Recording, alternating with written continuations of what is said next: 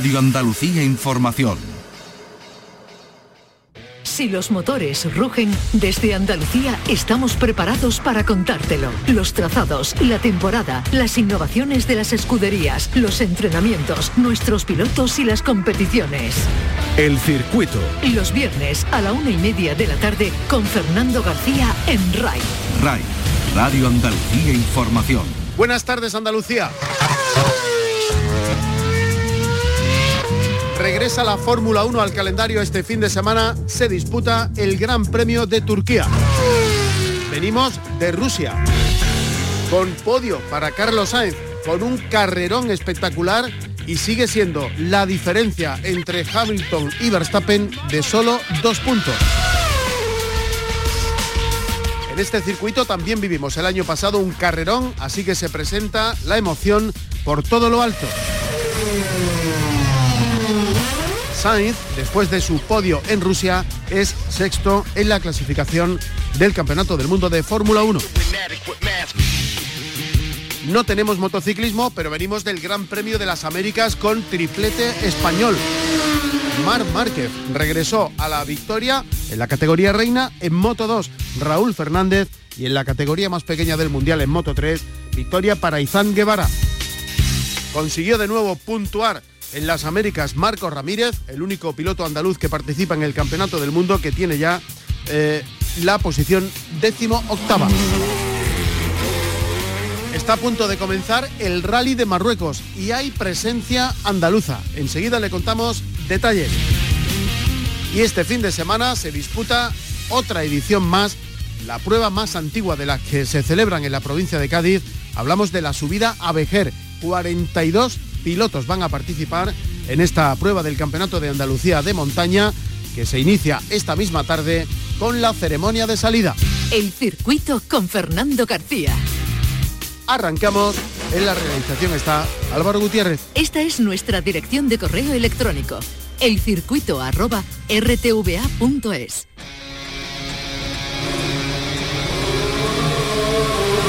Fórmula 1.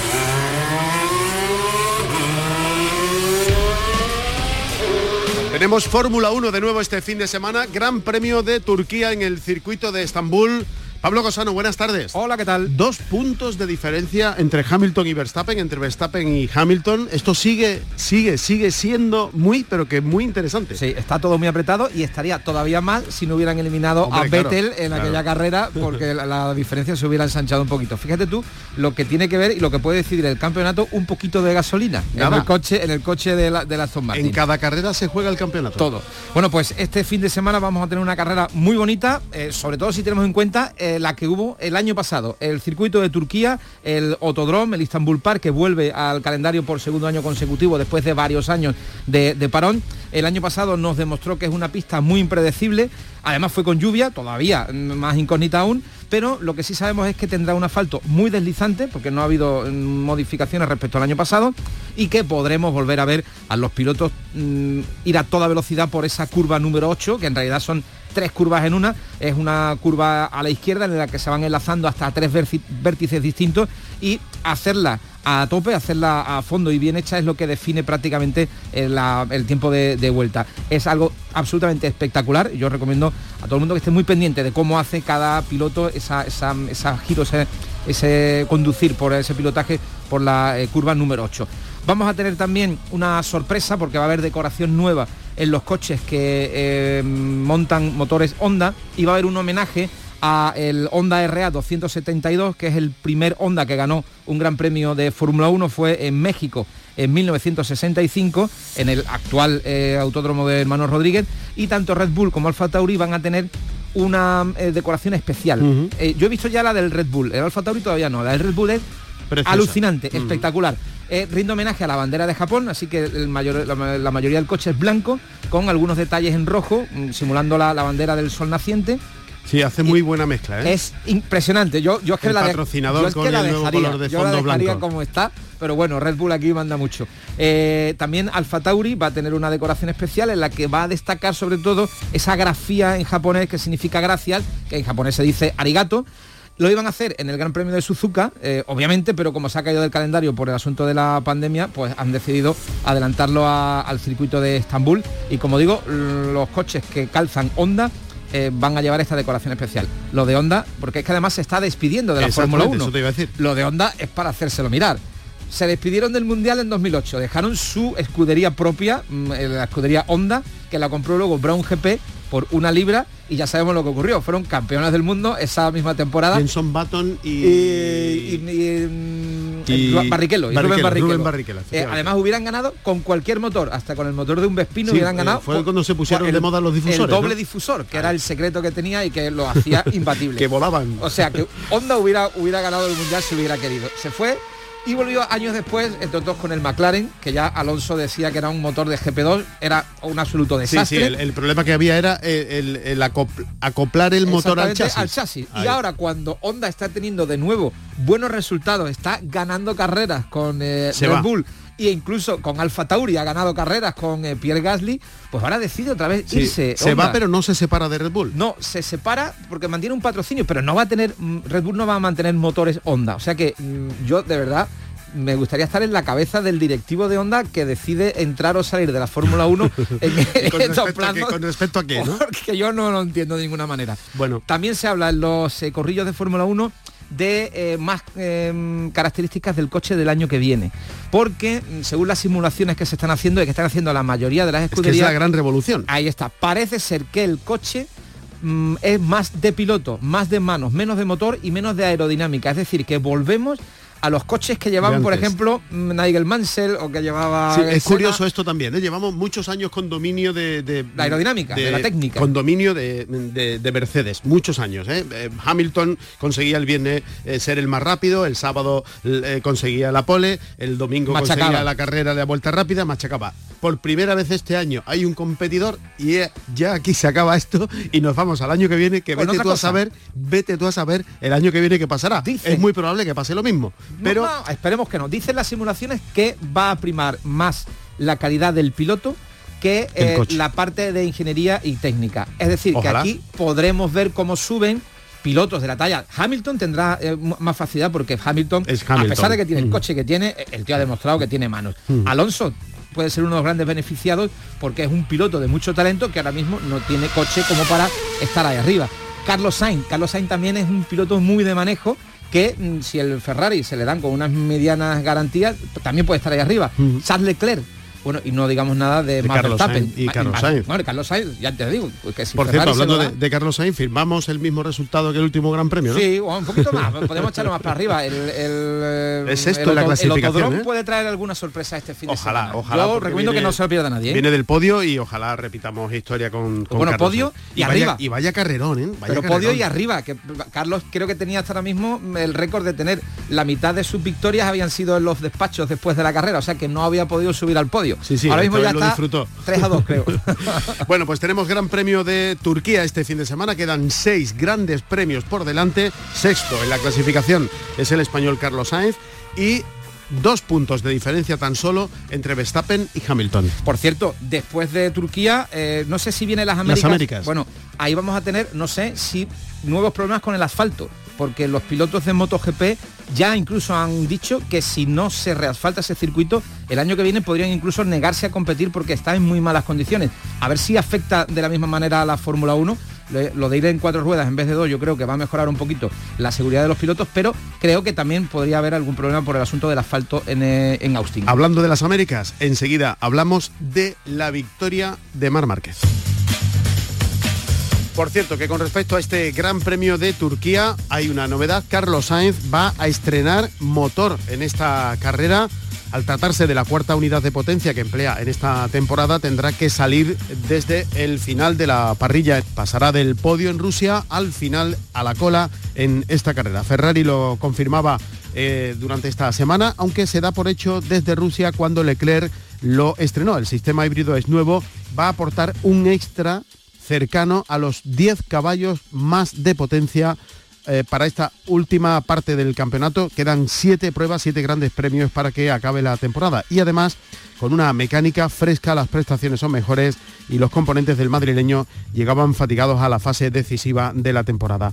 La posibilidad de que logre un buen resultado este domingo queda comprometida, aunque una carrera abierta puede dar la vuelta a la situación. Ya logró un tercer puesto en Brasil el año pasado partiendo desde la vigésima posición. En Sochi subió al podio por detrás de Hamilton y Verstappen y ya son tres cajones para Carlos Sainz en su primera temporada con el equipo de Maranello. Marcha sexto, como decíamos en la clasificación del Mundial, con ocho puntos y medio de ventaja sobre su compañero, que es eh, su principal rival.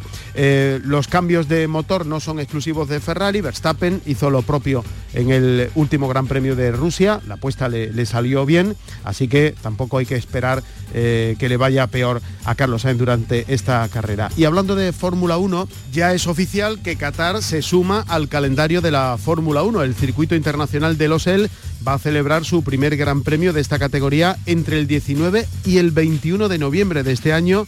Además, las organizaciones han llegado a un acuerdo para que se firme un contrato adicional de 10 años para que este circuito siga cogiendo la Fórmula 1 a partir de 2023. Es decir, se celebra este año esta temporada el Gran Premio de Qatar, la temporada que viene no, pero a partir de 2023 tendremos una década de Fórmula 1 en este circuito si no hay novedad. Así que enhorabuena a Juan Vaquero, que es un andaluz que fue director del circuito de Jerez durante varios años, que es en la actualidad el director de este circuito de Qatar más famoso por su relación con el mundo de las dos ruedas, con las carreras de motos. Losel ha sido sede de la serie de MotoGP, fíjense, desde el año 2004.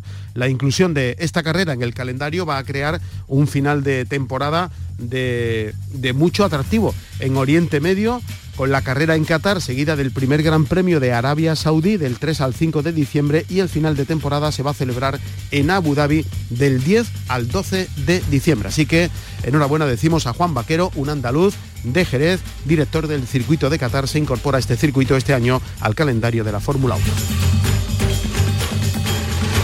El Mundial de Motociclismo.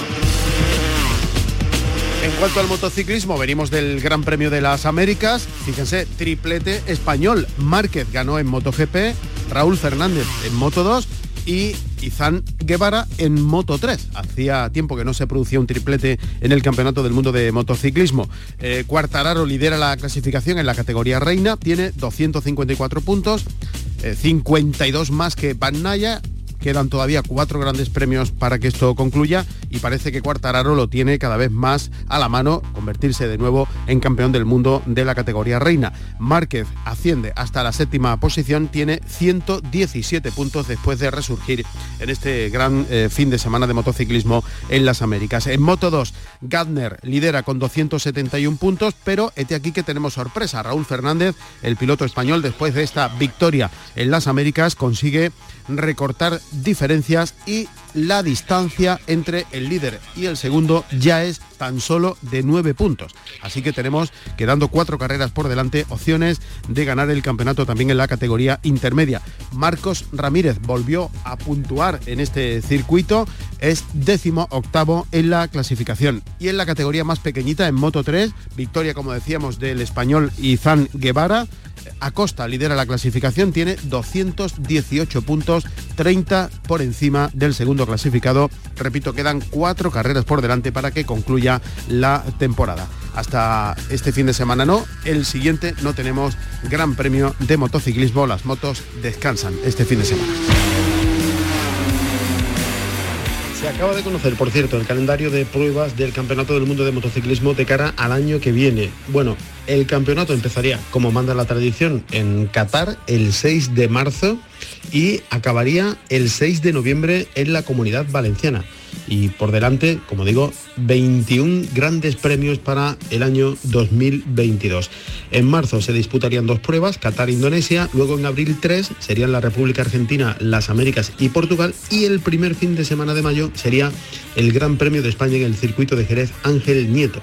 Sería la sexta prueba del campeonato, la segunda en territorio europeo después de Portugal que se habría celebrado la semana anterior. A continuación, en mayo también se van a celebrar los grandes premios de Francia y de Italia. En junio Se disputarían Cataluña, Alemania y Holanda. En julio solo una prueba. Finlandia, que está pendiente de verificación. En agosto dos. Gran Bretaña y Austria. En septiembre tres grandes premios, San Marino, Aragón y Japón, otros tres en octubre, Tailandia, Australia, Malasia y terminaría el Campeonato del Mundo el 6 de noviembre con el Gran Premio de la Comunidad Valenciana. Como digo, 21 carreras que se van a disputar el año que viene en un calendario que de momento es provisional. Anotamos, subrayamos en mayúsculas y en negrita el 1 de mayo el Gran Premio de España en el circuito de Jerez Ángel Nieves.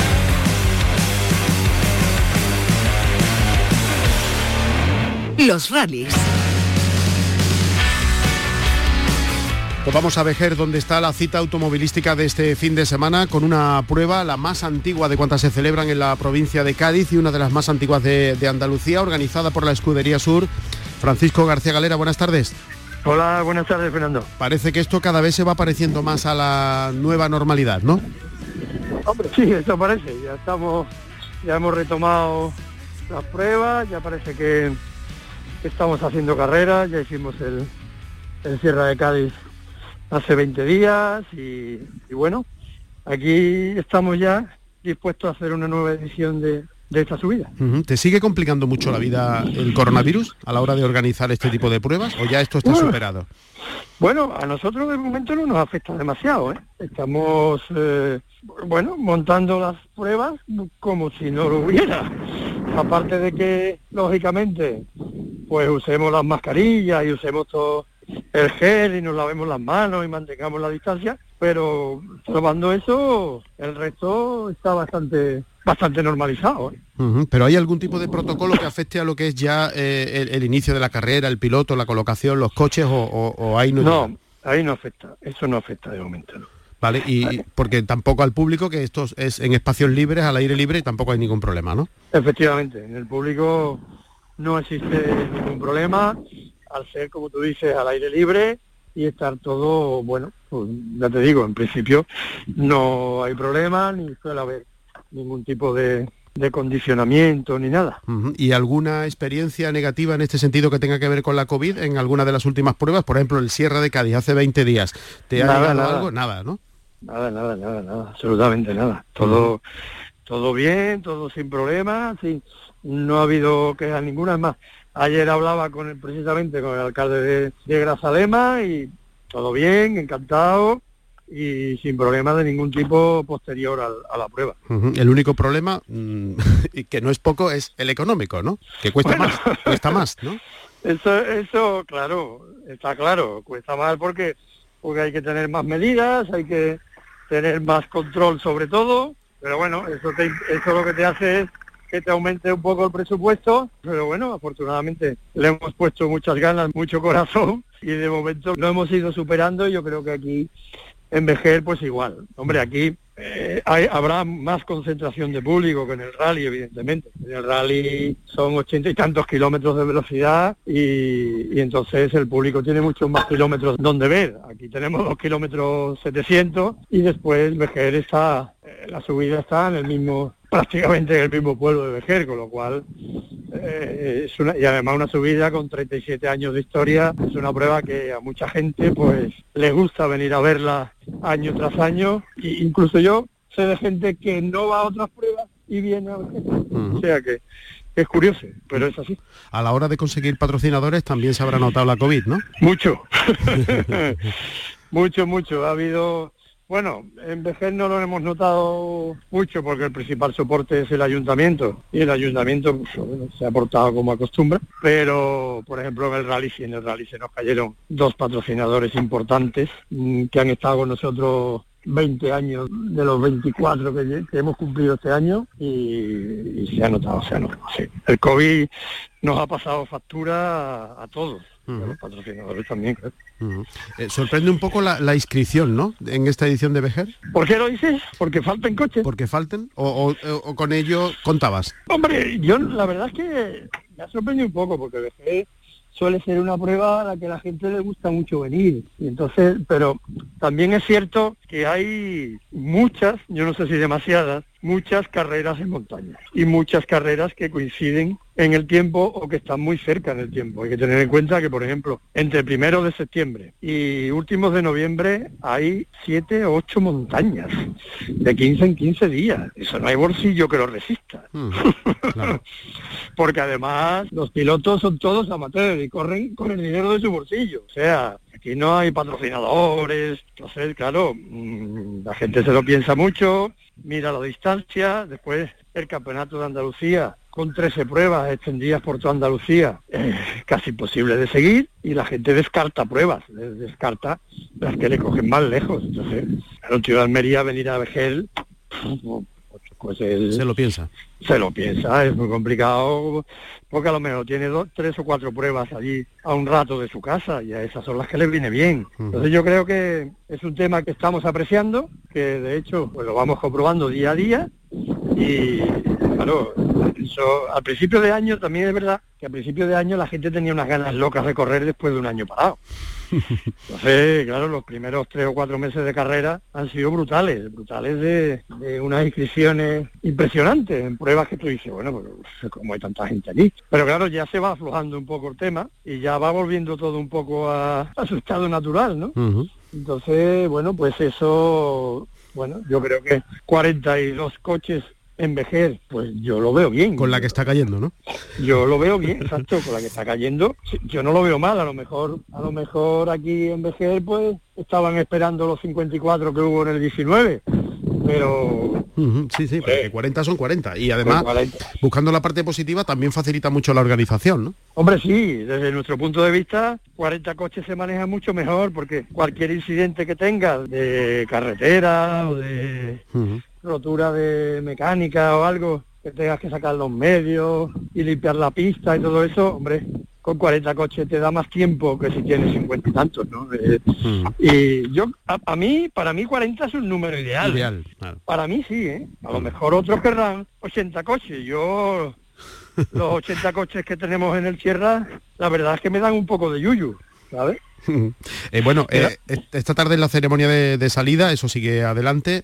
Mañana y el domingo, ¿desde qué hora? Bueno, pues el sábado, mañana sábado empezaremos a las nueve y media con, con las verificaciones administrativas eh, y técnicas y después a partir de las tres y media empezamos ya con la primera manga de entrenamientos y a continuación otra manga de entrenamientos más y primera manga de carrera lo que nos llevará a la prueba mañana sábado hasta las seis y media, siete de la tarde. En lo Para- deportivo, ¿qué, qué podemos destacar? Hombre, en lo deportivo, pues que va a haber una lucha intensa por el podium. Yo creo que ahí el tema va a estar en- entre Ropero y su potente Mitsubishi y el Golf TCR de, de Alberto Rodríguez. Yo creo que ahí es donde puede estar un poco, un poco la guerra. También es verdad que hay pilotos que han cambiado de montura para esta ocasión, como es el caso de Amador Jaén, que ha alquilado un Mitsubishi y la verdad es que no sabemos dónde puede estar con el Mitsubishi porque es, un- es una, una incógnita. Y entonces pues pues eso que yo creo que bueno como siempre en toda la categoría habrá guerra habrá disputa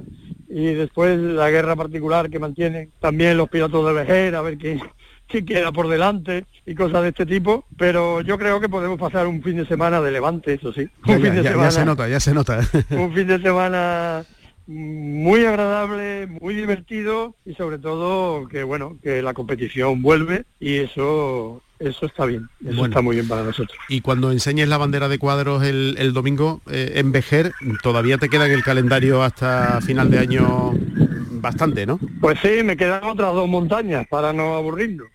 Me queda el 6-7 de noviembre la subida a Castellar. Ahí sí que tenemos una auténtica incógnita porque hace 11 años que no se hace y, no sabemos qué aceptación va a tener y cuántos pilotos podemos juntar ni nada de esto. Y el 2021, 15 días después, tenemos la subida al GAR, la edición número 30, la subida al GAR.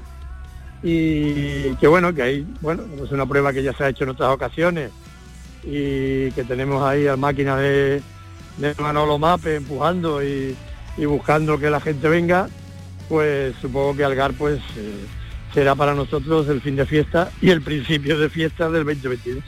Muy bien. Pues Francisco García Galera, responsable de la Escudería Sur, gracias como siempre por atendernos y que vaya bien este fin de semana en Vejer. Muchas gracias Fernando, un abrazo, abrazo. hasta siempre.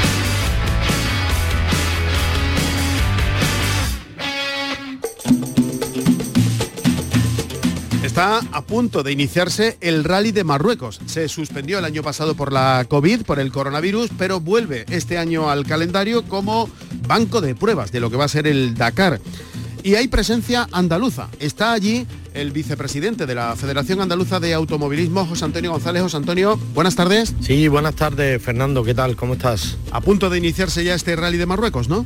Bueno, pues nada, este, estas dos semanas nos encontramos en, Marruecos, al, sur de Marruecos, eh, que, estamos trabajando para, este rally, para el rally de Marruecos, que, que comienza precisamente esta tarde con la prólogo que tendrá cinco etapas con un total de, unos 2.600 kilómetros entre etapas cronometradas y, los enlaces. Y además con presencia andaluza. Pues Fernando, en, este, en esta ocasión, en este rally, sí contamos con un equipo andaluz que, aunque el piloto Jacob Bujay es eh, de origen rumano, pero lleva afincado mucho tiempo en, Almería y como él dice, él se siente roquetero y almeriense y andaluz.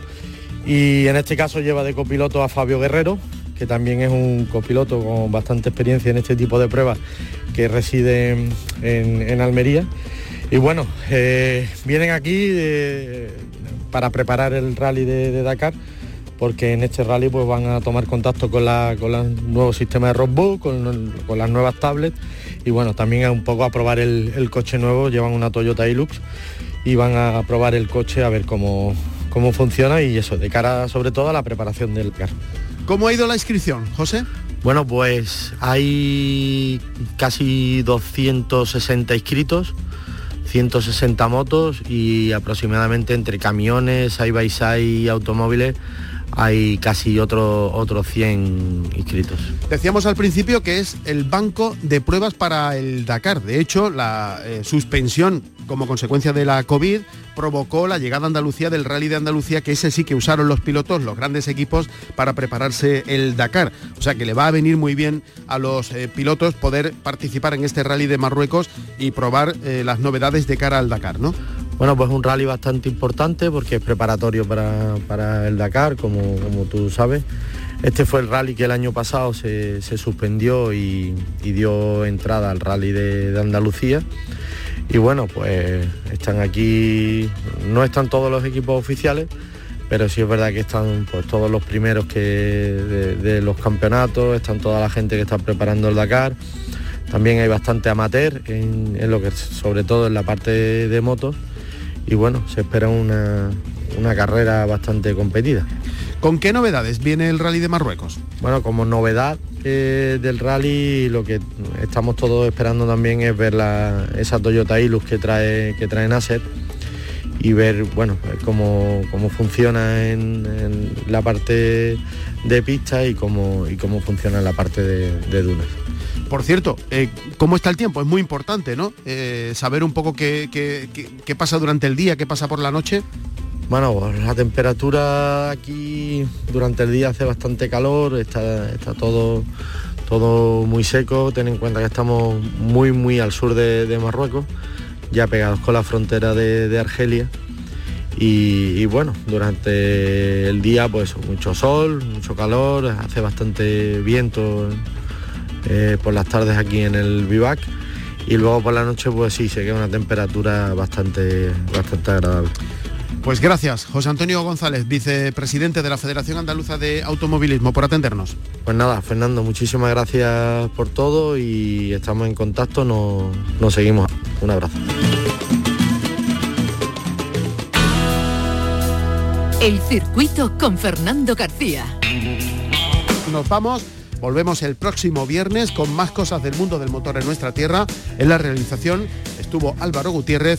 Si van a salir a la carretera, mucha precaución y no se olviden de ser felices.